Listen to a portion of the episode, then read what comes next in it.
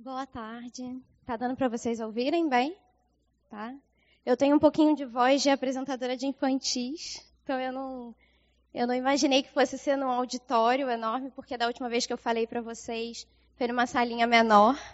E aí eu eu confesso que eu estou bem impressionada com a quantidade de gente que se inscreveu para o tema, né?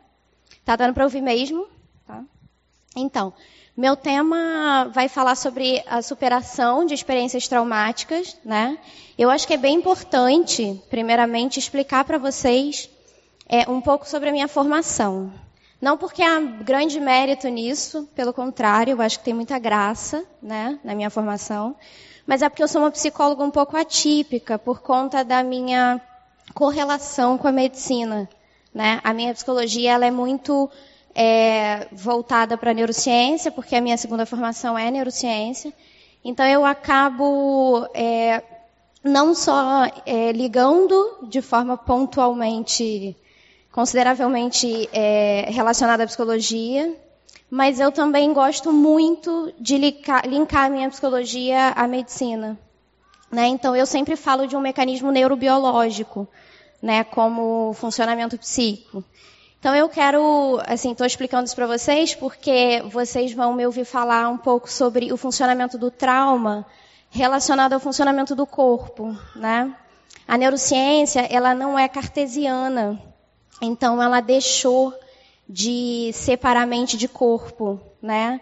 Então a gente entende que a mente está totalmente ligada ao corpo. E isso é um padrão de, de, de análise clínica psicológica também, né?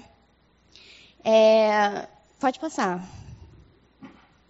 Então, aí a importância desse evento para mim, né? Ano passado eu participei do evento na igreja de vocês aqui, né? Falei sobre ira e impulsividade. E foi bem proveitoso o tema na época. E eu fico muito feliz porque eu, a igreja do Recreio, que eu chamo a igreja do Recreio, mas a PIB, esse envolvimento que a igreja é, tem né, com esses eventos que levam tanto em consideração é, a mente humana me deixam muito feliz, sabe? Porque assim, é, a psicologia ela está em tudo. A gente tem hoje a psicologia do esporte também, né? A gente tem, enfim, a psicologia em todas as áreas da nossa vida. E para você tratar um trauma e não considerar, né, questões importantes da neurobiologia, eu acho que é você não considerar o ser humano como um todo, né? E a igreja permitir que uma psicóloga fale, uma psicóloga cristã, eu sou presbiteriana, né? E aí, assim, mas estudo a palavra como vocês, né? Não como alguém que fez teologia, né? Ou, ou se formou aí para pregar, enfim estudo a Bíblia como vocês. E aí eu fico muito feliz, porque Jesus é o caminho e a, e a verdade bíblica é a verdade inspirada pelo Espírito Santo e perfeita e reta, né? Mas eu também acredito que tudo que é belo provém de Deus, porque o belo, né, revela a figura de Cristo. É claro que o belo é, é enfim, bem relacionado e fundamentado biblicamente, né? E aí o que, que acontece? É que se a gente faz a psicologia é, ser um construto para a gente chegar a um resultado de saúde, de qualidade de vida, né, excelente, é, levando em consideração que nós somos cristãos e que a gente pode buscar esse belo para as nossas vidas, né, a gente acaba diminuindo o preconceito de tratar questões psicológicas com psicólogos, né, cristãos ou não cristãos, porque também existem pessoas competentes, não, que não são cristãos e são psicólogos sérios, né? Então eu fico muito feliz de, de haver um, vocês poderem, poderem é, é, ouvir uma psicóloga falando dessa, dessas questões traumáticas e, lógico, trazendo a figura de Cristo para o centro do, do, desse processo todo, né? Enfim. E aí eu gosto muito de uma fala de um filósofo cristão chamado Agostinho, e o Agostinho diz assim: a própria beleza das coisas revela, revela Deus. Não, é, tem como chegar um pouquinho para cá o, o slide? Não. Não? Tá ok. Tudo bem. É, pois se são belas as coisas que, que ele fez, quanto mais belo será aqueles que a fez. Então, assim, Deus é bom, belo, né? E todas as coisas que são belas e boas, assim como a cura do câncer, por exemplo, é algo que a gente pode entender como é, um mecanismo de, de retirar essa, essa. Eu tô nervosa. Agora você vê, né? Eu falei milhares de vezes, um monte de médico, um monte de biólogo. Eu tô falando pra igreja, tô morrendo de nervoso. Que é bom demais estar aqui, assim, mas é um privilégio, né? E a gente fica, meu Deus, muito bom, mas enfim. É, então, assim, o belo provém de Deus. E falar de psicologia, falar de medicina, falar de promoção de saúde, eu acredito que provenha de Deus. Né? Falar para vocês que eu estou nervosa e vocês me acolherem com um sorriso me tira o nervoso, é muito bom. Né? Pode passar. É, então, assim, eu quero falar um pouco para vocês sobre o que, que é trauma, né? O trauma é, é um evento de muita intensidade na vida de alguém, tá? É como se fosse a vulnerabilidade de um organismo que está sobre uma intensa, um intenso evento ou situação, enfim, é, que leva o organismo a um extremo de estresse, porque o trauma é reconhecido para a gente como um evento de estresse que tem a ver com ansiedade, porque o mecanismo do estresse e da ansiedade no corpo humano é o mesmo, né? O estresse só tem uma elevação maior. E quando a gente tem esse estresse muito grande, a gente é levado a um limite emocional. E aí esse limite emocional causa o trauma. Porém, o trauma, ele também pode a gente pode dizer que é algo muito inerente à vida da gente. Porque a gente traumatiza muito o tempo inteiro. E isso é um mecanismo muito importante para o cérebro da gente. Porque veja bem, o neném nasce e ele tem um trauma, né? Porque ele está num ambiente quentinho, bonzinho ali, aí ele tem que sair, enfim. Ele recebe ali um outro estreitamento, do, do uma outra, um outro estreitamento de, de lugar, ele, ele começa a, a, sentir outras sensações, né? Absolutamente, porque ele está em outro, em outro, fora do corpo humano, né? Enfim. Então, assim, a gente traumatiza o tempo inteiro. Isso é um mecanismo muito importante para a gente. O problema é que um trauma muito que leva o organismo a uma, um excesso, né, acaba é, trazendo consequências sérias para a gente. E uma das consequências do trauma, por exemplo, é a depressão e o suicídio, né? A depressão, ela a gente diz que é doença do século, mas é coisa de muito tempo já, né? E a depressão, assim, ela, ela também, quando ela, ela faz parte do funcionamento do trauma, ela tem muito a ver com chegar ao limite o mecanismo de defesa do corpo imunodeprime, né? Por que imunodeprime? Porque vem do sistema imunológico deprimir. Né? É como se o sistema estivesse sendo levado a um nível de estresse muito elevado e aí o corpo deprime para dar conta daquele muito elevado né, que está acontecendo ali. Então, assim, daquele estresse muito elevado que está acontecendo ali. Então, assim, é, quando a gente tem um limite emocional muito excessivo, a gente pode vir a deprimir por conta disso, tá? É uma, é uma coisa interessante isso, gente, porque assim, os meus pacientes me perguntam por que que é, eu tenho ansiedade na depressão, porque parecem extremos, né? Parecem coisas muito diferentes, é você deprimir e aí digamos assim, né, não que seja um paciente catatônico, que é um paciente muito embotado, que já não levanta da cama, ele já não escova mais o dente, enfim. Mas um paciente deprimido, que não quer fazer nada, ele, o funcionamento dele é lento, enfim. É, e o que, que isso tem a ver com ansiedade, que tem né, essa euforia, esse. Porque veja bem, existe um componente cognitivo na ansiedade que é muito importante, que é o que caracteriza a ansiedade, inclusive, que assim, é, o paciente ansioso, ele controla o futuro, ou pelo menos ele tenta, né? E nessa tentativa de controle do futuro, alguém consegue controlar o futuro, gente? Não. E aí você vai, nesse funcionamento de controle do futuro, você vai tentar fazer isso diversas vezes e você vai frustrar diversas vezes, né? E aí, por conta da frustração, você, de tanto frustrar por conta dessa questão do controle do futuro, né? Você começa a deprimir porque você percebe que a vida não vai fazer o que você programou, o que você projetou, ou o que você está tentando controlar, né? E aí, assim, é, você tem uma aceleração muito grande, mas você procrastina ao mesmo tempo, né? E aí a ansiedade, ela fica ali no mecanismo da depressão, flertando com ela o tempo inteiro e castiga muito o paciente, né? Agora também é um mecanismo do corpo de dar conta, né? A gente tem isso, sabe? Olha, eu sou terapeuta cognitivo comportamental, tá? É uma uma uma psicoterapia americana, pragmática, mais objetiva. A gente tende a tratar pacientes que têm questões mais pontuais, enfim. Mas é, o aparelho psíquico da gente, por muito, tem pouquíssimo tempo que está sendo usado, né? Como é que é o aparelho psíquico de um, um, um terapeuta cognitivo comportamental? A gente entende que existe um conteúdo no pensamento que vai gerar emoção e que vai gerar comportamento, tá?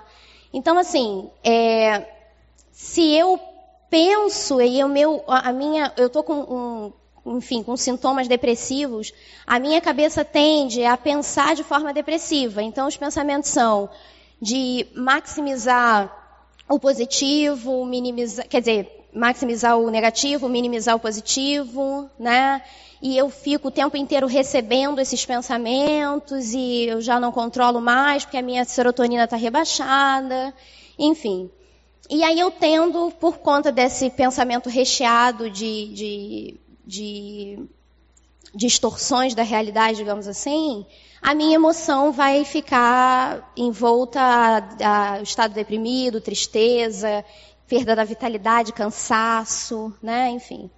E aí eu me comporto também dessa forma, como na depressão catatônica, por exemplo, que um paciente simplesmente fica né, parado, sem volição, né, enfim, sem fome, sem vontade de fazer diversas coisas da vida que outra hora ele fazia. E aí o aparelho psíquico da gente, do terapeuta cognitivo comportamental, é avaliar o, o pensamento, né, e o que, o que, que tem nesse pensamento? Que é o conteúdo que leva o paciente a ficar acessando essas emoções, né? Que é o grande problema do aparelho psíquico dele, né? Por que, que eu estou dizendo isso? Porque, assim, por muito tempo a gente não fez uso desse aparelho psíquico. A gente fez uso de um aparelho psíquico do, do Freud, né? Da psicanálise, que é excelente também, mas que é muito filosófico e aí as pessoas não tinham muito esse contato com a psicologia, sabe? Porque para você entender o seu id, ego e superego, que é o aparelho psíquico do Freud, você precisa é, entender uma série de conceitos da psicanálise para você poder se autoanalisar e trazer para o seu terapeuta aquilo que você precisa, né? Enfim. Não vai aqui uma crítica à psicanálise. O que eu queria dizer, na verdade, é que a psicanálise me ensinou muito, porque ela fala muito de mecanismos de defesa. E hoje, com a neurociência, a gente consegue tornar o mecanismo de defesa um pouco mais empírico. Por quê? Porque antes a gente estudava o corpo humano com é, neuroimagem, né? Você olhava a foto do seu pulmão, você olhava a foto do seu cérebro, né? Você via ali na imagem de raio-x. Hoje em dia, você estuda através de neuroimagem funcional. Então eu coloco um contraste, eu vejo a serotonina desculpa, de um paciente depressivo caindo. É claro que a gente faz isso em pesquisa, a gente ainda não tem isso na clínica, né, no, no, disponível tanto assim, até porque você expõe o cérebro. Mas, enfim, hoje em dia, a gente tem uma condição de estudar o mecanismo neurobiológico de forma muito mais aprofundada. Então, a gente vê as coisas acontecendo, né? E aí, uma coisa que eu queria falar muito, inclusive para a igreja, que eu acho muito bom compartilhar com vocês, é que, gente, doença psicológica, trauma psicológico, qualquer questão psicológica tem neurobiologia por trás. Entende? Assim, ou seja, tem algo palpável por trás. E aí a gente às vezes negligencia muito isso, sabe? A gente diz psicólogo para quê, psicoterapia para quê? A gente diz isso para os nossos filhos. Sabe? Eu digo porque assim, eu passo muito por isso, ter que acolher muito a família para a família entender que a psicologia é real, é algo que a mente está absolutamente junto com o corpo e ela funciona sendo atravessada por questões extra, o corpo, e sendo atravessadas por questões do corpo. Né? Então, e eu tenho certeza que assim, isso tem muito a ver com, a, com os nossos conceitos cartesianos. A gente é muito Descartes, sabe? Separa corpo de mente, mas tadinho do Descartes, ele só separou corpo de mente porque ele queria estudar. Né? Ele não separou corpo de mente porque ele acha que a mente está fora do corpo. Né? Enfim. E aí o que acontece? É, o trauma, ele é uma coisa muito nossa. Então eu tenho certeza que se eu disser assim, quem tem um trauma aqui, vai todo mundo levantar a mão né? Porque é muito nosso isso.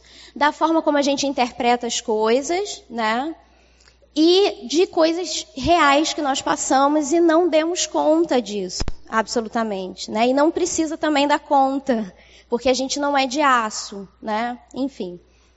E aí, assim, é, quando acontece um trauma, de, durante uma situação traumática, a pessoa pode sentir que está correndo risco de vida ou prestes a perder a sua sanidade mental. Então, assim, o que, que eu quero dizer com isso?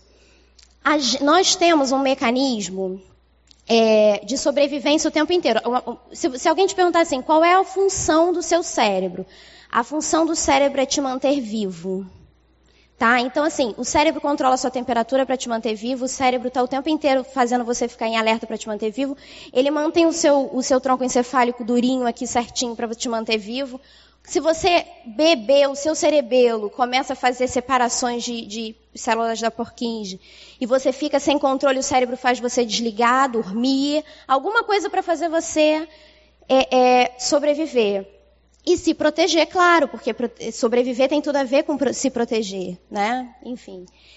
E aí, é, numa situação traumática, você tende a passar por processos de proteção, de autoproteção, que são meio, se vocês me permitem dizer, meio burrinhas e ora meio. Porque o cérebro não é inteligentaço o tempo inteiro. Às vezes o cérebro é muito selvagem.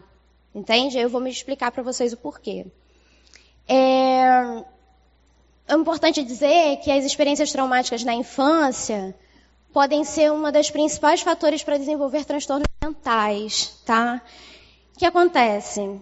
Quando uma criança recebe privação emocional, ou quando, eu vou explicar isso para vocês, quando uma criança é invadida, quando ela não recebe essa proteção, ela tende a ter transtornos mentais, porque ela entende o mecanismo de, de funcionar diferente da gente, porque ela foi suprimida em algo, tá? E a gente vai entender isso melhor.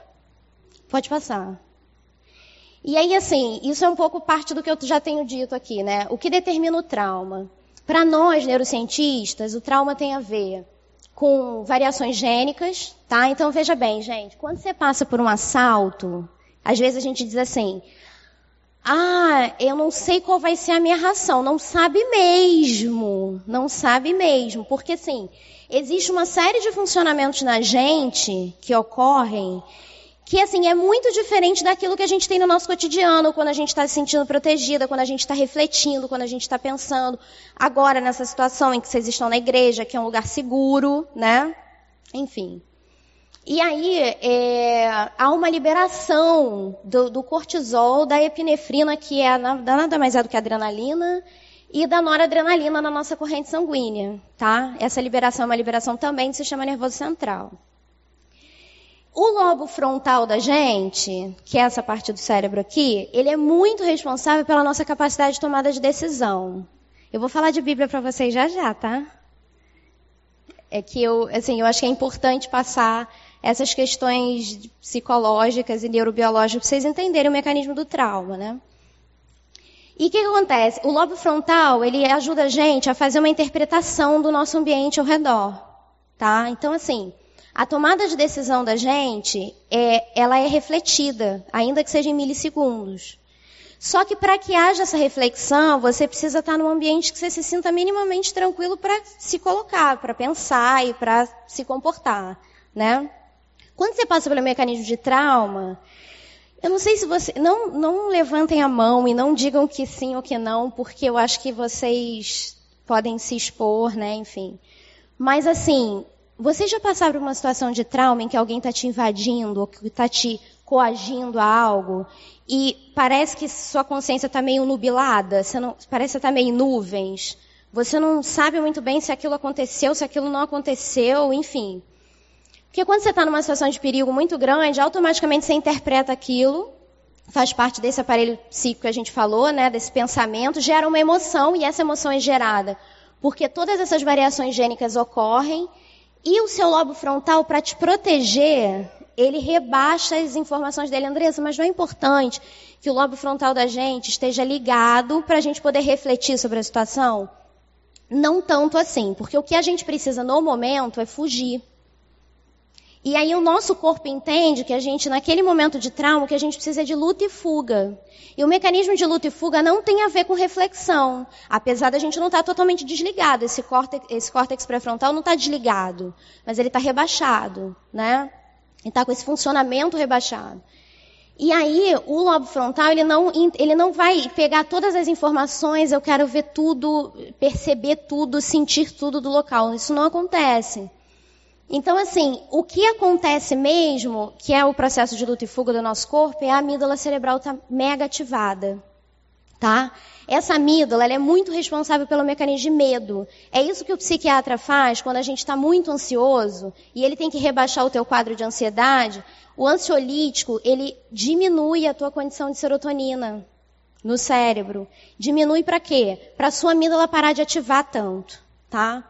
Então, assim, o que, que o trauma determina no, no corpo da gente? Essas variações gênicas de luta e fuga. Você entra em luta e fuga. E aí você precisa, porque você precisa se proteger. Então ele rebaixa algumas questões e aumenta outras, tá? Pode passar. É... E aí, no momento em que isso está acontecendo também, ao nosso é, hipocampo, que não é responsável pela memória. Não tem nada que a gente diga aqui que é assim. É, a amígdala é responsável por tal coisa. O hipocampo, é, o cérebro trabalha por rede, entendeu? É uma rede, é o tempo inteiro aquele funcionamento.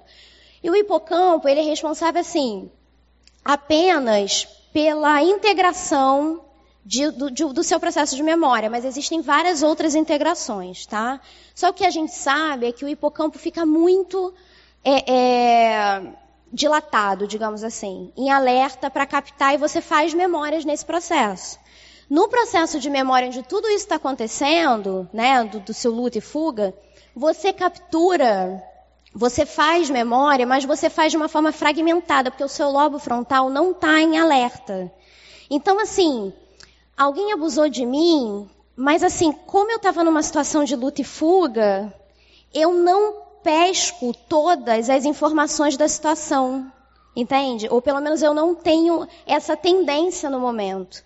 Porque até para me, porque assim, até para me proteger daquilo que, que eu estou passando, para eu não entrar em contato total com a realidade daquela dor de ser invadida por alguém, de alguém me tocar sem eu permitir, o cérebro da gente rebaixa essa condição. A única coisa que eu preciso naquele momento é ou fugir, né? Ou, nem que seja fugir da realidade, digamos assim. Tá fazendo sentido para vocês? É, ou eu preciso lutar, né? Só que quando a gente fala de uma criança, gente, não dá para lutar. Com uma, um adulto abusando, por exemplo. E aí eu vou dizer para vocês que isso é muito comum, tá? A gente recebe no consultório o tempo inteiro abuso sexual infantil.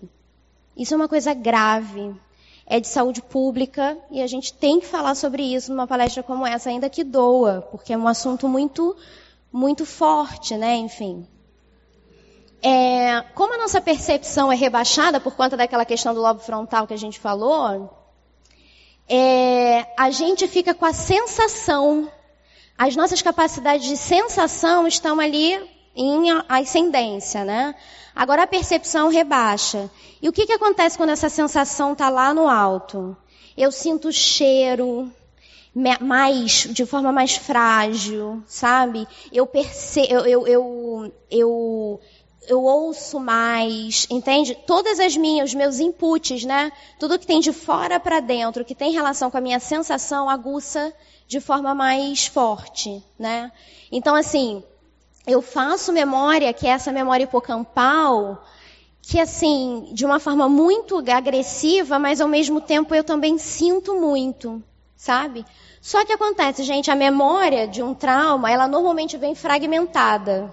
Ela fica, ela, você guarda ela de forma fragmentada, o que é um perigo, porque assim, é uma forma de proteção do corpo, né? Uma forma de proteção, mas também é um perigo porque depois você não consegue dizer exatamente o que aconteceu. Né? E aí isso é muito triste, porque traz muita culpa. Fulano me fez mal. Mas será que foi fulano mesmo? Será que foi daquela forma mesmo? E há uma dúvida, entendeu? Mas é um mecanismo de proteção do corpo, né? Enfim. E aí, o pós-trauma traz flashback, traz sensações interoceptivas, eu vou explicar, traz associações distorcidas, né? Você fica com, com é, um barulhinho já te ativa, você já entra em alerta, entendeu? As sensações interoceptivas é o seguinte. Isso acontece muito com o paciente ansioso. Por quê? Porque o funcionamento da ansiedade é um funcionamento de alerta, tá? Então, assim, muita serotonina no córtex, né? Muita serotonina ali na, na, na nossa conexão sináptica. É, eu estou em alerta, né? Muito cortisol na corrente sanguínea adrenalina, eu estou em luta e fuga. E aí, assim, às vezes, eu estou dentro de casa, né, sentada na cozinha, eu estou em lugar seguro, mas eu tenho uma interpretação né, de, de, de é, luta e fuga, não estando em luta e fuga. Tá? Ah, Andressa, mas isso é totalmente normal, isso é parte da mente, né? A mente da gente é capaz de criar Hollywood né? A gente criou homens que voam, isso aqui por causa da nossa condição de imaginar. Claro. Só que a sensação interoceptiva, uma vez um paciente meu falou assim para mim, doutora, você não falou para mim que essas sensações todas de, de ansiedade, eu podia rebaixar os meus pensamentos de alerta para não entrar nessa, nessa emoção tão grande, né, de ansiedade, e aí me autorregular melhor? Só que assim, eu estava dormindo e eu tive isso. Aí olha que interessante, né? O cérebro da gente, ele usa também como mecanismo de defesa a aprendizagem. O cérebro ama aprender. Só que ele aprende besteira também. Que é a sensação interoceptiva. Ele aprende esse mecanismo de alerta. Gente, é por isso que assim, que é muito importante para a saúde mental da gente, a gente se autorregular com ansiedade. E eu vou falar com vocês a respeito disso. Porque assim, você faz uma memória de alerta quando você. Tudo você está em alerta, sabe? Sabe mãe superprotetora? Que ela não, ela não entende que ela está sufocando aquela criança e ela está se matando. Porque ele não respira. Não pode. Entendeu? Mas não vai ali, não pode. Só que assim, não dá para a gente viver esse nível de alerta na vida. Né? Esse nível de alerta, ele faz o cérebro da gente aprender esse alerta. E aí depois a gente diz para os outros assim, às vezes até com orgulho, eu sou ansiosa. Só que a ansiedade é uma praga. Essa ansiedade aprendida que leva a gente para a sensação interoceptiva é muito ruim. E a ansiedade do trauma castiga demais. Entende? Então, assim, a sensação interoceptiva, ela pode fazer você entrar num estado de alerta se quando você estava dormindo, você não precisou da mediação do pensamento, de pensamento, de preocupação, de projeções para o futuro, de controle, você não precisa. Se você tem essa condição ansiogênica, você pode vir a ter esse start, né? É... Enfim, mesmo não tendo vivido, dormindo, por exemplo. Né? Isso é o que a, a, gente explica como sensação interoceptiva. Pode passar. É, e aí, assim, a gente tem experiências traumáticas que podem ser choque, né? Isso eu já falei, né? Estamos vulneráveis a coisas demais. A gente está vulnerável. Gente, olha só. A nossa condição é de vulnerável. Entendeu? É muito importante a gente pregar isso pra gente. É por isso que eu amo o cristianismo quando ele diz assim: dependa de Deus. Sabe? Porque a gente tem uma condição narcisista na gente de achar que a gente pode, que a gente controla, que a gente resolve, que nada acontece com a gente, né? Enfim, isso é uma prepotência da gente, é mesmo de filho de Adão, coisa de filho de Adão mesmo, né? Mas assim, a gente está muito vulnerável. Então, assim, por exemplo, a depressão chegou, não evita a depressão, fala sobre ela. Sabe? Porque assim, essa condição de não falar, essa condição de não procurar ajuda, isso vulnerabiliza mais ainda, sabe? Não te tira dessa condição. Você acha que você está por cima da carne seca, você não vai, é, não vai precisar de ajuda, não vai. Só que na verdade, assim, você potencializa o seu trauma, por exemplo, né? Porque a gente está muito vulnerável, isso é uma condição. A nossa condição humana é essa. Nós estamos vulneráveis, exceto quando estamos com Deus, né? É... E aí a gente tem duas condições de trauma, que é o choque, né? Choque é assim, acidente, quando submetido à cirurgia, assalto, tentativa de assassinato, catástrofe natural, essas coisas são é, choque, né? São trauma por choque. Aconteceu, é uma situação pontual. E os sintomas que normalmente aparecem depois é de alerta, de ansiedade, de angústia, taquicardia. O paciente pode fazer um quadro psiquiátrico que se chama TEPET, que é transtorno de estresse pós-traumático, que é uma, uma sensação interoceptiva aí recorrente, que faz o paciente recorrer em ansiedade, faz o paciente sofrer muito, precisa ser tratado. É, ou traumas do desenvolvimento, que tem a ver com negligência com infantis, que é um pouco do que eu estou dizendo aqui para vocês, que eu acho que esse tema é rico, mas é um tema muito isolado, você precisa falar só dele, sabe? Por que que acontece? Por que, que tem, a gente tem que envolver parafilia, né, que tem a ver com o abusador e o, a pessoa que recebeu o abuso. Enfim, é um tema muito rico, mas é um tema que traumatiza muito. A gente tem muitas crianças hoje traumatizadas por conta de questões de abuso, tá? É, e a gente tem muita gente sofrendo também porque abusou. Tá? A gente tem as, os parafílicos não estão nem aí, não querem saber, mas a gente também tem gente que precisa de ajuda porque abusou e não quer ser assim, quer mudar, enfim, é um sofrimento também. É... E existe a privação emocional. Gente, a privação emocional é assim, ela pode ser algo da personalidade de alguém que faz é, porque aquilo é tão da pessoa. Eu não estou justificando de forma alguma, não, tá? Só que assim, as nossas personalidades, nós somos manchados por essa, esse, esse dedo de Adão na gente, né? A gente tem a nossa, a nossa condição caiu, a gente caiu em Adão, né? Então, assim, por, ter, por sermos, nós temos todos aqui defeitos, claro, e existem personalidades doentias, pessoas que têm traços ou estado de personalidade com algumas características doentias. E às vezes essa pessoa ela produz né, é, é, prejuízo para pessoas alheias, né?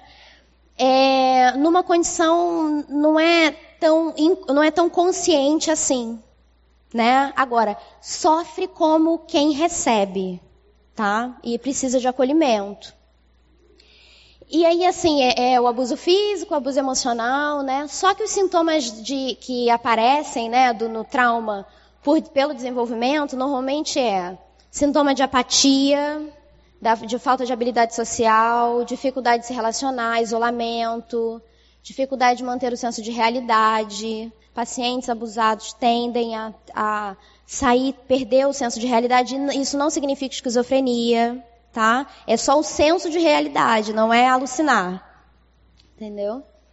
E aí eu trouxe um pouco para vocês assim, de fotos ilustrativas, né? Que assim, coisas que são surreais, né? Igual você, você morar num país que tem uma placa assim, ah, não faça xixi na rua. Eu preciso avisar isso, né? E aí a gente, por exemplo, eu tenho um bairro na é, um bairro ali do lado da Santa Teresa, do lado da Lapa, perto da Lapa, né? Santa Teresa tem um, um, lugar que tem placas assim, área sujeita a assaltos. Já viram?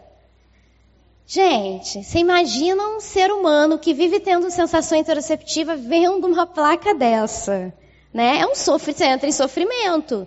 Agora, claro, a gente não precisa de placa para saber que a gente está bem vulnerável em relação à questão de violência. A violência, ela é um dominó enorme, porque assim, é, quando a violência aumenta ou quando ela fica presente durante muito tempo, os consultórios da gente ficam lotados de gente com essas sensações horrorosas de ansiedade, com, inclusive com boas fundamentações para tal. Né? Então, assim, isso também é um problema de saúde pública, porque é um dominó, né? vai acabar acarretando ali no, no. O que era macropolítica vira micropolítica, né? Mas, enfim. E aí tem essa charge que é muito triste, né? De um senhor com uma menina no colo, e ela diz, ele diz assim: vai ser rapidinho, só vai durar. Aí a sombra lá assustadora diz até o fim da sua vida. É claro, de um paciente não tratado. Né? A gente está falando ali de abuso, né? de gente que invade, de privação emocional, porque a criança depois não pode contar, porque não conte, você não pode contar, e, e muitas das vezes, se ela disser alguma coisa, às vezes a mãe até duvida, ou o avô, enfim. Isso é um caso muito sério, a gente precisa de acolhimento para isso. Pode passar. É... Eu não vou conseguir ler a charge para vocês, mas essa charge é pesada também, porque fala sobre relação de mães narcisistas com suas crianças, que é assim, a mãe diz para a criança, é... ela fala assim, lembrei, ela fala assim, mãe, eu não quero vestir essa roupa, eu não me sinto bem com essa roupa. E a mãe responde para ela assim, eu não me senti bem durante nove meses com você na barriga, por que, que você acha que, eu, que você não pode se sentir bem com essa roupa? Entende? Gente, o que, que acontece? Privação emocional é uma coisa muito séria. As palavras, elas são capazes de furar a gente muito mais do que a gente imagina. Sabe? E aí aqui não vai uma crítica severa para quem comete essa privação emocional apenas, né? Eu acho que todo mundo sofre no contexto. Todo mundo sofre nesse contexto. E aí, é, a mãe que tem um traço narcisista, enfim, que vive repetindo frases como tirou nota 10, não fez mais do que a sua obrigação. Gente, a criança tirou 10. Valida a criança, né? Tirou 7, valida. Gente, a validação é muito linda. Faz muito pela criança, porque todos nós temos uma figura de apego. A gente pode ter sido criado pela avó, pelo avô, pelo pai, pela mãe, só pela mãe, sabe? Mas a gente tem uma figura de apego a quem a gente se reporta. E a construção nosso, da nossa autoestima, a construção do nosso processo de personalidade, advém da aprovação também de quem está acima da gente, né? De quem é a nossa figura de apego. Então, assim, é, validar uma criança pode permitir com que a personalidade dela cresça sem abusos.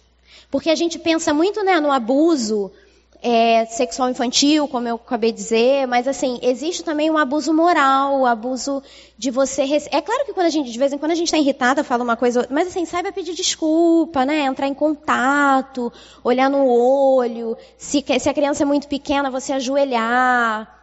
Se você quer que ela entenda algo que é muito adulto, né, mas que ela precisa entender aquela regra, faz mais por ela, sabe? Porque a invasão emocional, ela também é um abuso.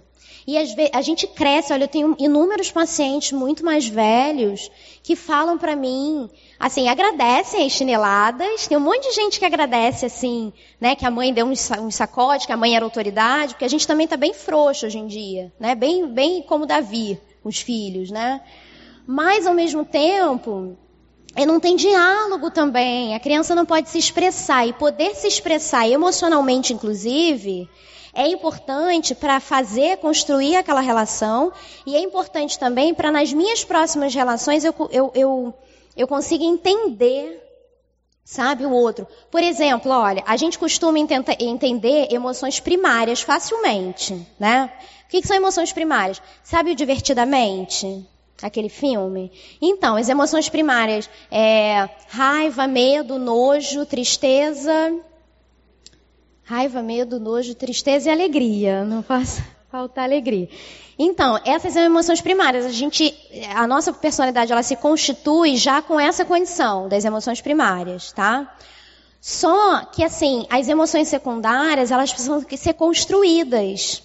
Se você, na relação com seu filho, você não vai dando vivências para ele dessas emoções secundárias, sabe? Que não são só as emoções primárias, são todas as outras misturas das emoções. Desconfiança, é, é, sensação de empatia, sabe? A empatia, ela ajuda demais. Porque a capacidade de você se colocar no, no lugar do outro é uma condição social né? Você não faz nada se você não, socialmente falando, se você não for capaz de se colocar no lugar de alguém, né? Porque aí é só você, você só pensa em você, você só se enxerga, enfim. E, e É, e essa é uma, uma condição importante para gente, né? Volta, volta aqui rapidinho. É, ah, enfim, falei, né? Aí tem esse outro, né? Eu vou te encher de porrada, né? Eu acho é importante a gente rebuscar as palavras para os nossos filhos, né? Não é que não tem que brigar, não tem que chamar atenção, não tem que pôr de castigo, não tem que ter regra, não, não é nada disso. Mas é tomar cuidado com a palavra que invade, que invalida, sabe? Que torna o outro vulnerável demais a você, né? O teu filho não, ele não te teme, ele, ele tem medo de você, é diferente. Até com a nossa relação com Deus é assim, né? Pode passar. Aí outra charge, né? Aquecimento global, não, botaram fogo no meu ônibus. Realidade nossa, do Espírito Santo, do, de Minas Gerais, né? Enfim. É... E outra coisa que eu queria falar com vocês é que, assim, existe muito abuso é, que causa tra é, a, trauma na nossa, nas nossas relações amorosas também, tá? Porque, assim, é aquele... Vocês já viram, assim, o indivíduo que tem dificuldade de pedir desculpa, ele, quando ele está aprendendo a pedir desculpa, ele até pede, mas ele justifica. E aí eu coloquei assim, me desculpa, mas você me provocou. Me desculpa, mas eu estava bêbado. Você é irritante quando, quando fala. Na verdade, foi sua culpa. Aquilo não importa mais. Eu tinha tido um dia péssimo eu estava fora de controle, você estava errada, você me irritou. Quer dizer, você pede desculpa, mas aí você justifica depois que você fez porque. Então, assim, a gente está com muita falta de gente que consiga pedir desculpa de forma genuína. Desculpa, eu errei. Foi isso mesmo que eu fiz, de confessar. E olha que confessar é algo que faz muito parte da nossa fé, né?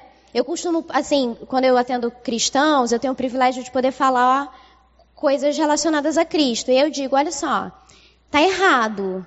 Mas assim, você não precisa ficar acessando essa culpa. Porque ficar acessando essa culpa porque você se percebeu errado é prepotente também. Sabe? Você não precisa ficar se matando de culpa. O que você precisa é se arrepender. Né? Então assim, poxa vida, a gente tem um Deus que pede para confessar, né, e se arrepender que aí ele tem um montão de coisa, inclusive jogar tudo aquilo no mar do esquecimento, né? Enfim, então assim, tem mais do que a gente pode imaginar para receber, né? Pode passar. E aí tem o ciclo do relacionamento abusivo, que causa muito trauma. Que é assim, aumento do estresse, acusações, agressões, desrespeito por parte do, do agressor, que não aceita a vítima como é. A vítima está constantemente pisando em ovos e é, tentando evitar a explosão. Gente, pisar em ovos com alguém é lidar com alguém opressor. E opressão é exatamente essa expressão, assim, a definição de opressão, que é você pisar em ovos, a pessoa não pode dizer nada para você. E aí você se torna uma parede, porque ela não consegue mais te acessar. Porque tudo que você diz, tudo que ela diz, na verdade, você veta, Quer dizer, desculpa, ao contrário, tudo que ela diz, você veta, sabe? E aí você se torna um opressor, porque você não escuta, porque você não é penetrável, porque você não leva em consideração, porque você não põe as emoções secundárias em funcionamento, né? Você não, não tem empatia, por exemplo, né? Você não confia, você não presta atenção. E aí você não faz uso das emoções com toda a extensão que você poderia ter, né? De benefício dela. E aí acontece a explosão, incidente de agressão física ou abuso psicológico. Gente, nem eu tô conseguindo ler meu slide, que eu acho que eu estiquei demais essa bendita dessa foto. E aí eu não consigo ler. É... Os limites de agressão são diários, a vítima sente que não pode mais aceitar. Aí a vítima começa a entrar num mínimo de padrão de, de de auto, autoproteção. Peraí, vamos fazer alguma coisa aqui. Eu vou parar de, de pisar em ovos com essa pessoa. Aí vem uma calmaria. A pessoa percebe, porque ninguém é inocente, né? O outro percebe. E aí estabelece ali um momento de lua de mel. E você tá vendo a setinha? Ela retorna. E vem para esse aumento de estresse de novo. Então, assim, repensa esse relacionamento que vive pisando em ovos, né? Às vezes a gente até vive com alguém muitos anos e a gente tende a pisar em ovos com essa pessoa. Porque a pessoa vai criando uma animosidade, entende? E aí ela vira esse muro que a gente que eu citei anteriormente, né? Você não penetra mais, você não conversa, você não estabelece um, um, um diálogo ali, você, enfim, porque a pessoa está é, emparedou totalmente, né? Pode passar. Esse é o aparelho psíquico que eu falei para vocês, né? TCC. É, é um aparelho psicoamericano, pragmático. A gente usa em psicoterapia para fazer o paciente se autoanalisar, para ele mergulhar nesse processo de pensamento, para ele entender qual é o conteúdo que existe nesse pensamento, que está gerando emoção. A gente entende que esse conteúdo de pensamento gera emoção e aí por isso você se comporta é, dentro desse mesmo enredo, né? Pode passar. Ah, e eu queria falar de umas curiosidades com vocês, que é assim, é, tem uma norte-americana que há 20 anos ela está estudando. É tão neurobiológico o trauma, gente, é tão sério o trauma. A gente guarda o negócio de forma tão séria, né? Ou, ou pelo menos assim, é sério pra caramba pra gente, e, e o acolhimento, o entendimento, a compreensão faria tanto pela gente, né?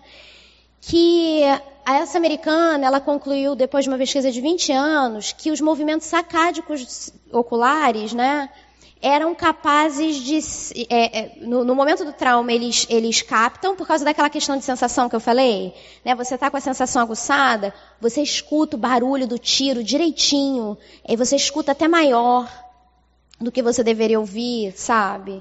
É, você sente o cheiro da pólvora, você sente, você sente muito mais o cheiro, né?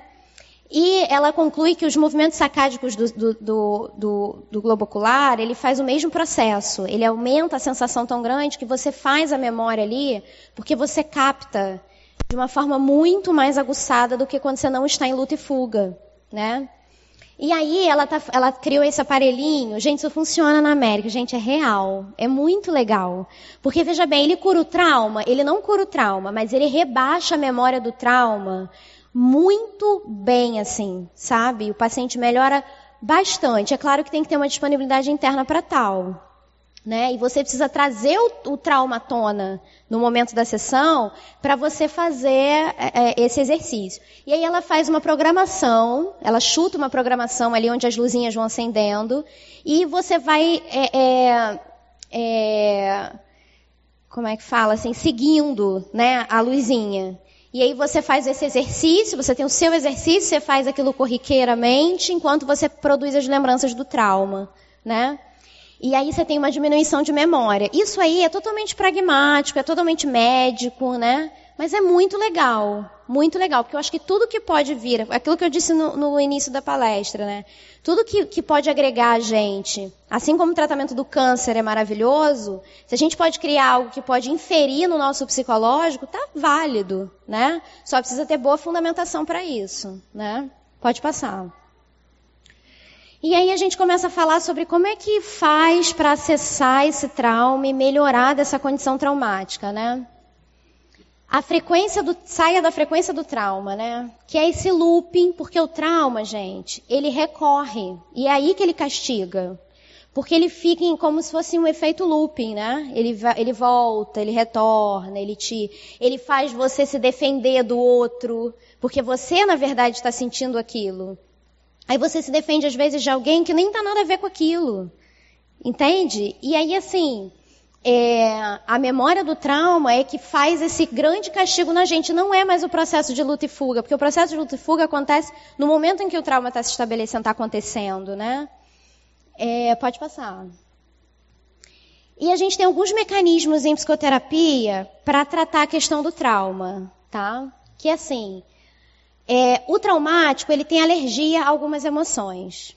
Eu costumo usar esse termo porque, assim, por exemplo, é, quando você usa muito mecanismo de evitação quando você está traumatizado. Então, por exemplo, eu, eu, sofri um acidente de carro, eu não quero mais dirigir. Se eu sentar na cadeira da direção, eu já sinto tudo. Sudorese nas mãos, taquicardia, eu começo a passar mal. Igual quando eu estava aqui no início da palestra. Tô brincando. Mas, enfim, é, você fica no mecanismo de defesa daquilo. né? Você, você evita, você entra num processo de evitação daquilo. E aí você é, é, perde a, o habitual, né? Você perde a habituação do, do, do, do, seu comportamento ali de dirigir. E você não quer mais, né? Você larga, não, não faz mais, enfim. É... E isso também é um mecanismo de proteção. Mas você fica alérgico a entrar em contato com o seu medo. Porque quando você sentar na cadeira lá, do, do motorista do, do, do carro, você não vai sentir outra coisa senão medo. E é assim mesmo, tem que sentir esse medo. É igual quando a gente trata paciente com transtorno obsessivo compulsivo. O paciente lava a mão 58 vezes no dia. Aí eu tenho que treinar a família para vetar aquele ritual. Porque o toque é um ritual, né? O paciente estabelece alguns rituais. Porque ele acredita, o pensamento intrusivo dele fica dizendo para ele, lava, você está sujo, tem que lavar, tem que lavar e ele fica alérgico a não fazer o ritual para se proteger. Entende? Então, assim, quando você tem um, um trauma, que o medo está estabelecido, você precisa se expor ao medo, claro, que dentro de um tratamento muito bem estabelecido. Você tem que estar com uma psicoterapeuta. Às vezes você consegue até fazer com alguém que você ama muito.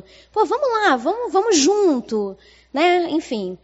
Algumas pessoas têm uma condição de, de, de passar por cima disso é, com alguém que gosta muito. Mas um processo de psicoterapia é legal porque você consegue fazer isso com alguém que é treinado para aquilo, né? Para que você consiga fazer uma habituação, você sentir aquele medo sem catastrofizá-lo, sem achar que aquele medo vai engoli-lo, porque a sensação do trauma é essa. Gente, quando vocês lidarem com alguém com trauma, ou vocês, enquanto pacientes traumáticos também, enquanto gente que está traumatizada, entendam o seguinte: o que mais vocês precisam e quem vocês ouviram sobre o trauma, estão ouvindo sobre o trauma, precisa de acolhimento. É de dessa compreensão de que é muito ruim sentir aquele medo né, dilacerante quando porque você, a sua memória está ali jogando para você o tempo inteiro aquele medo. Então é muito ruim isso. E essa pessoa precisa de acolhimento, ela precisa né, enfim, de, de, de cuidado nesse aspecto, de acolhimento principalmente. É, e aí, enfim, na psicoterapia você vai rever o conteúdo traumático, tá? Por isso que muita gente evita, inclusive, o tratamento, porque você vai rever, você vai ter que tocar naquilo ali, né? Dolorido, doloridíssimo, mas altamente necessário para você tratar. Você não pode lidar com isso aqui de, de lateral, né? É... E aí você vai entender como é que o mecanismo de disparamento do trauma se dá, você vai buscar evidências de que você pode também estar protegido e não vulnerável o tempo inteiro. Igual agora, para que que vocês vão suar agora, ter sensação interoceptiva, passar mal de ansiedade? Vocês estão protegidos, aqui é o ambiente da igreja, o Senhor está conosco também, né? Enfim. Então a gente precisa usufruir desse, desse processo de proteção.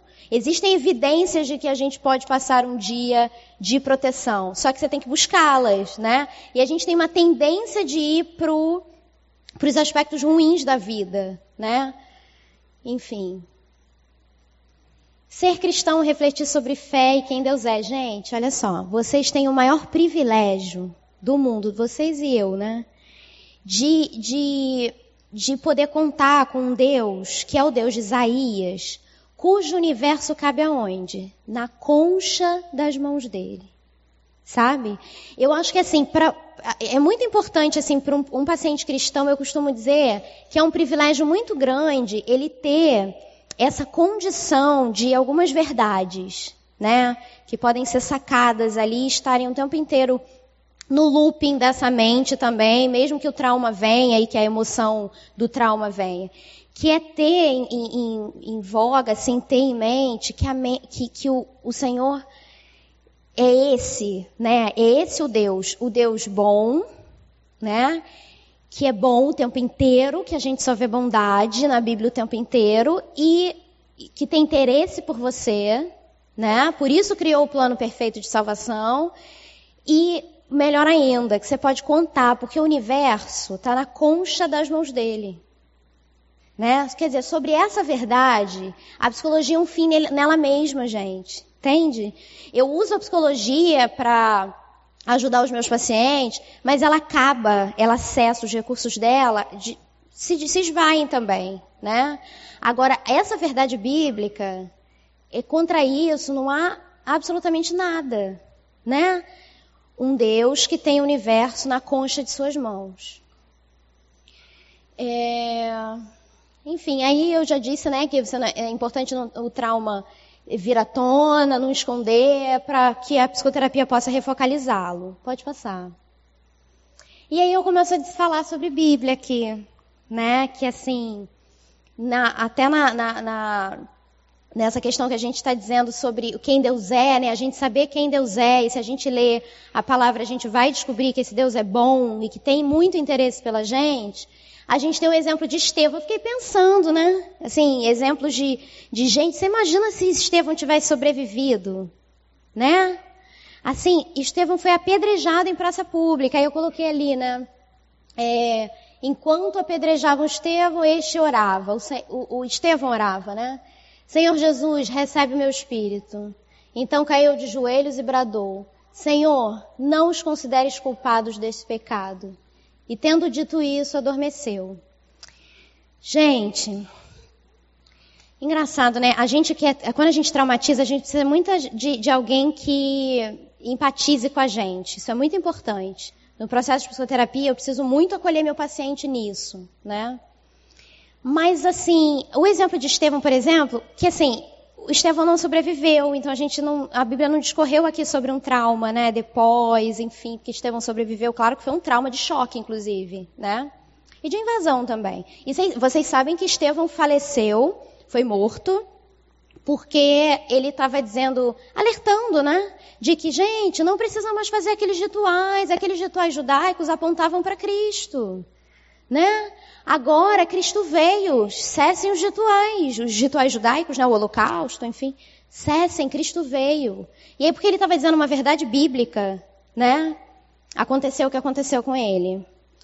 E eu acho lindo no exemplo de Estevão, porque Estevão usa a misericórdia. Ele usa o mesmo, ele usa para lutar contra aquele que foi contra ele, né? Aqueles que, que fizeram aquela maldade com ele, a misericórdia que é como Cristo. Quando a gente colocou Cristo no madeiro, ele podia ter dito, Senhor, assim, que a gente às vezes com a nossa natureza já não faria, né? Olha só, extermina, porque não valem nada, sabe?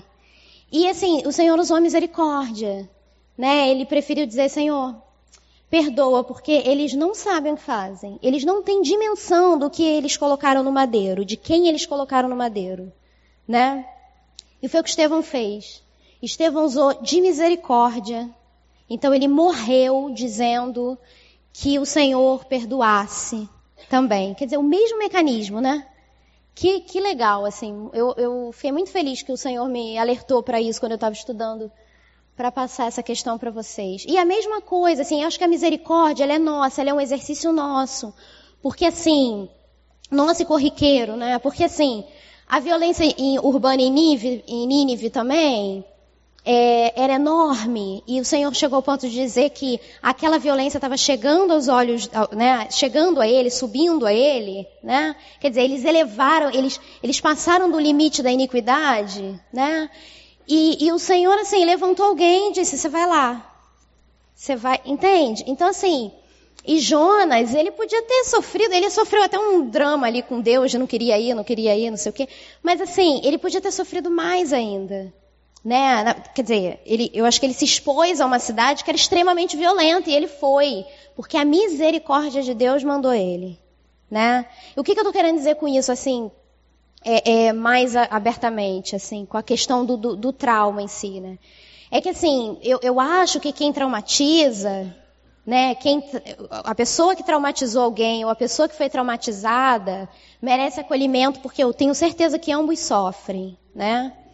Mas eu também acredito que o processo de misericórdia faz muito pela gente, sabe? É um processo, não é algo, né? Simplesmente você criar isso aqui. Eu acho que a gente tem exemplos bíblicos de gente que foi misericordiosa de forma muito é, é, espontânea e rápida, né? Mas eu acho que a gente pode entrar num processo também. Os psicopatas? Sim, eu, eu posso responder depois. Eu, a gente vai abrir aqui um para perguntas, né? 15 minutos, sim. Aí eu, eu respondo a tua pergunta, tá? Eu sou especialista em psicopata, vou adorar te responder. então, pode passar. É, enfim, então a gente tem um mecanismo de fé. O, a fé, ela ajuda muito a gente, tá? Porque a, a neurociência, ela descobriu, tem, enfim, 10 anos que ela vem estudando para saber se existe um, uma região cerebral responsável pela fé né? Ou pelo menos assim, pela integração de fé da gente, porque assim, desde os gregos que as pessoas estão falando de ter fé em alguma coisa, ter fé em alguém, é, acreditar, enfim. Então assim, a neurociência começou a se interessar por isso e agora a gente já tem construtos consistentes assim de estudos sobre a fé e a neurociência. A gente está à frente deles, porque a gente já sabe que existe, a gente já sente, né? Enfim. É, então há uma ativação no funcionamento do cérebro, que é observada como a área de fé. A fé ajuda muito nos mecanismos de alerta, tão comuns aos seres humanos atualmente. Porque que acontece, gente? A fé, ela, ela faz com que você consiga ter menos esse controle do futuro. Né? Você já, já viu assim a pessoa que tem uma centralidade tão grande que você fala assim, você não está nervosa, você não.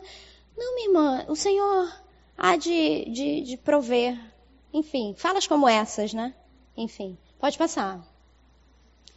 Aí é muito importante a gente não julgar. Eu queria falar outras coisas aqui para vocês sobre o julgamento. Aí não vai dar tempo, mas assim, é...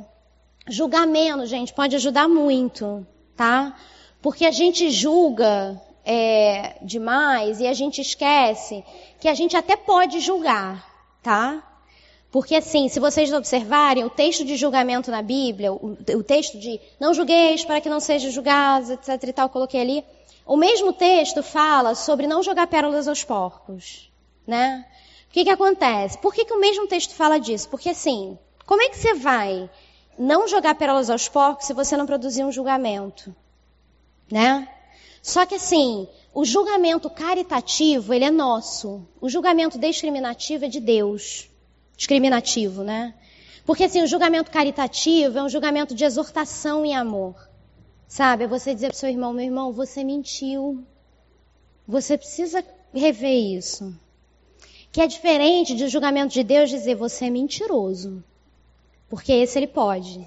Ele pode, né? Enfim. E aí, por que essa questão do julgamento eu coloquei, né? Porque assim, a gente julga demais quem tem trauma. Você tá com medo disso? Que bobeira! Sabe? Por que, que. Quer dizer, a gente invade o outro sem necessidade, a gente é invadido pelo outro também. Então a gente para de falar, porque o outro não acolhe o que a gente está dizendo. Entendeu? Então, assim, passem a ouvir melhor. Por que daquele trauma? Por que, que aquilo aconteceu? Que sensibilidade é essa que faz essa pessoa se vulnerabilizar a situações que para você de repente é nada? Entende? E para o outro é muita coisa. Né? Seja o que for. Pode passar. É, a empatia, que foi o que eu falei anteriormente, né? Acolhimento, eu estou reprisando, na verdade. E assim, a, empatia, gente, ela vem assim, tem uns três anos mais ou menos que ela vem sendo tema das nossas, dos nossos congressos de psicologia. A gente não consegue mudar o tema. Porque a gente precisa de. Às vezes, agora está vindo assim, empatia embaixo, é, resiliência. Entendeu? Porque assim, é, empatia, quando você tem essa condição empática pelo outro, você se torna mais fluido. E, gente, se você observar, o Senhor Jesus, ele só não mandou a gente sumir da existência, assim, porque ele sabia o que estava dentro, sabe, da gente. Ele sabia daquela condição de Adão. Ele sabia que ele, quer dizer, ele sabia um monte de coisa sobre a gente. Isso é empatizar, né? Você ter uma condição é, de se colocar no lugar do outro. Isso que é o resumo né, do que é empatia. Você se colocar no lugar do outro, você vai acolher, você vai julgar menos, sabe? Você vai conseguir integrar menos, integrar mais aquela pessoa e ajudar e ajudá-la no trauma, né? inclusive você pode fazer isso com você, sabe? Você se colocar no, se coloca, peraí, deixa eu analisar aqui, me colocar no meu lugar, assim, gente, será que eu tô, eu tô sofrendo com isso, né? Eu preciso de ajuda. Entende? Eu acho que também é um outro, um outro processo importante. Pode passar. E a resiliência, ela, ela é um processo construído também, né? É, a, a, fé, ela é um construto de resiliência, porque você passa por. Gente, vocês viram biblicamente que, assim, inúmeras pessoas na Bíblia passam por cima de coisas, terríveis, inclusive. Né? A gente tem ali uma descrição bíblica com, é, é, com uma resiliência dos nossos discípulos e patriarcas, enfim de muito grande. Então, assim, a fé ela ajuda a gente nisso, sabe? Da gente conseguir recondicionar a coisa, passar por cima da coisa. Agora, claro, você precisa de alguém acima, né? Você precisa de, de, de fé para isso. Não é a coisa não está em você, né? A coisa de um outro e esse outro você precisa conhecer quem esse outro é para você ter dimensão também do que ele é capaz de fazer por você. Pode passar. Ah, aí eu queria contar um caso sobre o Haiti. Eu tive no Haiti em 2010, depois do terremoto, né? E assim, gente, não há algo mais assim impossível de descrever, assim. Sabe? A gente está vendo aí o que está acontecendo na Venezuela, enfim, mas assim, quando você vê um, um mar é um deserto de casas destruídas por conta de uma catástrofe natural e pessoas despersonalizadas, né? Você pergunta para as pessoas o que, que você está sentindo, nem ela sabe, né? Enfim, então essa devastação do Haiti foi uma coisa assim terrível. E eu fui com, na época com um pastor, um homem de Deus assim maravilhoso, e eu lembro dele dizer assim para mim, Andressa, eu não consigo, não sei se eu vou conseguir pregar essa noite. Falei, ah, pastor, imagino, né? Com tudo isso que a gente está vendo aqui. Ele falou assim, não, mas não é porque eu estou traumatizada, eu estou com vergonha. Andressa, você está vendo aquela mulher ali? Você consegue identificar essa música que ela está cantando? Aí ela estava cantando uma música, gente. Pa pode passar. Pode passar. Vocês conhecem essa música? Porque ele vive, eu posso crer no amanhã. Então, ela estava cantando em crioulo, que eles, eles falam francês e crioulo, né? Então, assim, não dava para entender nada da letra, claro que não. Mas pela melodia, ela falou, ele falou para mim assim, Andressa, ela está cantando Porque ele vive, eu posso crer no amanhã. Eu estou com vergonha, porque eu vim de um país continental com a fauna e a flora absurda, né? Com, com comida na mesa, com disposição de tudo quanto é tipo, né? É claro que a gente tem aí inúmeros problemas, mas, mas assim, a gente está falando de gente. Pode voltar aqui para a foto dela. De, de, gente assim, ó, cu, cuja casa só ficou a parte da porta. Sabe? E louvando a Deus, dizendo que tem esperança, porque Ele vive e eu posso crer. Entende? Só que assim, eu, gente, não sobrou nada. Se a ONU não chegar a tempo, se os países né, ao redor não chegarem a tempo, a gente perece de água, sabe? Então, assim, aquilo foi um aprendizado muito grande, sabe? Porque a gente estava diante do trauma absolutamente e de gente que que conseguia ter esse conteúdo de resiliência e fé. Então, assim, os haitianos dando aula de Bíblia para a gente na prática, sabe? E a gente ali impactado, como que a gente vai, sim, como que a gente vai é, é, lidar com isso, né? Enfim. Então, pode passar para o último. É, aí eu queria que você é, te responder. Você perguntou dos. Uhum. Uhum. Sim. Pois é, assim, eu acho que tem que ter um conteúdo de proteção da, da pessoa que está sofrendo, né? Porque o psicopata, ele é um predador, né? Ele tem uma personalidade predadora. Uhum. É, pois é, assim, eu não estou dizendo que você vá perdoar, que, que assim, que eu espero que você perdoe é, é, instantaneamente. Eu acho que isso é um processo de seu com Deus, né? O que eu estou querendo dizer, na verdade, é desse conteúdo de personalidade, acho que foi isso que você pegou, né? Que assim, essa pessoa, ela não tem algumas, alguns caracteres na personalidade dela para conseguir empatizar. E isso é um problema muito sério é, de saúde pública, né? Que a gente hoje em dia, assim, no Brasil a gente não tem estrutura nenhuma para cuidar da psicopatia. A gente, a Alemanha, por exemplo, é um, é um enfim, um, um supra-sumo nessa área, né? Mas a gente não tem estrutura mesmo para tratar, né? Agora, eu não acho que você precise perdoar instantaneamente. né? Eu acho que é um processo. Agora, o que eu acho, tenho certeza, que você precisa se afastar. Porque se essa pessoa de fato tem uma personalidade psicopática, essa pessoa precisa de ajuda e não é uma ajuda familiar absolutamente, né? Ela precisa de ajuda médica, ela precisa de ajuda psicológica, ela precisa de intervenção do Estado, né? Ela precisa de todas essas coisas. E aí isso sai do know-how da gente, né? Porque é uma doença grave, séria e assim não tem cura, né? A gente até pensou sobre a questão da lobotomia. Alguns países estão estudando em como fazer isso, porque é uma invasão cerebral grande, entendeu? Mas a gente não tem o que fazer sobre isso. Exceto que. Eu, eu sei que assim, você deve se sentir é, muito triste com essa questão, porque assim. É, nem o Estado te acolhe, né? Se você faz, porque gente, olha só, quando você faz uma clínica no Canadá, por exemplo, você está clinicando lá no Canadá, se você atende um psicopata, você notifica o Estado, o Estado provê para você todo um processo de proteção. Aqui você está sozinho. Eu quando escrevi meu artigo científico sobre psicopatia, eu me tornei, eu, eu na verdade, assim, eu nunca eu fiz é, é, esses estudos de psicopatia porque o meu chefe na minha área de pesquisa era estudioso disso, então eu tive que ir por esse caminho. Só que quando eu terminei, as pessoas queriam me mandar os psicopatas para o consultório. Né? É, é transtorno de personalidade antissocial, que chama, né?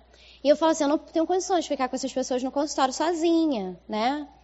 Mas assim, a, a, desestrutura, ela não é só no campo do atendimento clínico, sabe? Ela é geral, ela é do, do, do país, né? É difícil. Você tem um critério. É. Mas às vezes se trata de narcisismo. Para ser psicopatia, precisa ter um ele, essa pessoa precisa preencher um critério, né, diagnóstico muito específico. Sim, mas aí você quer dizer o trauma que essa pessoa te causou? É, mas aí você. Pois é, mas aí eu acho que você precisa de ajuda. Não tem, não tem pessoa melhor do que você que passou, claro. É, muita gente privando emocionalmente umas às outras. Eu acho que é por isso até que a gente faz um evento como esse, né, palestras como essa, para a gente entender que o trauma é real, que a gente traumatiza com essas, né, com, com esses ataques e que isso é um problema sério que a gente precisa tratar, né? Sim. Não, a MDR eu falei, eu falei a respeito, mas não com, esse, com essa questão do choque. O choque não é eletroencefalografia, não? Uhum. Uhum. Não se chama ECT? Não. É. Não, o EMDR que eu conheço, eu falei ali a respeito, que é, so, é um tratamento que é, leva em consideração o cuidado, a recorrência, na verdade, do comportamento do globo ocular, né, dos movimentos sacádicos, para fazer a pessoa diminuir a resposta de trauma, que é essa memória hipocampal que eu descrevi, entendeu? Não, eu não conheço esse MDR com essa intensidade de choque, por exemplo. não conheço. Eu conheço o ECT, entendeu? Que assim, não é uma o ECT é um tratamento inclusive para depressivo catatônico, entendeu? É um tratamento de eletrochoque, mas gente, não tem nada a ver com eletrochoque da, da, que a gente é muito traumatizado, né, com a questão do eletrochoque, enfim, que a psiquiatria foi ficou muito envolta a isso durante muito tempo mas não tem, não tem a ver. O ST não tem a ver com essa, esse tratamento de choque a esse nível, não. É uma voltagem específica, porque a gente tem uma condição elétrica no cérebro, né? O nosso cérebro ele funciona através de eletricidade também. E a catatonia depressiva, ela faz esse, um rebaixamento muito grande. Então você você retorna para essa eletricidade através do ECT. Oi? Gente, muito obrigada, muito mesmo. Obrigada. Deus seja louvado por isso, viu? Obrigada pela oportunidade, pelos ouvidos atentos, viu? E assim, se vocês quiserem entrar em contato, fiquem à vontade, eu estou à disposição, tá certo? Espero que tenha sido proveitoso. Obrigada.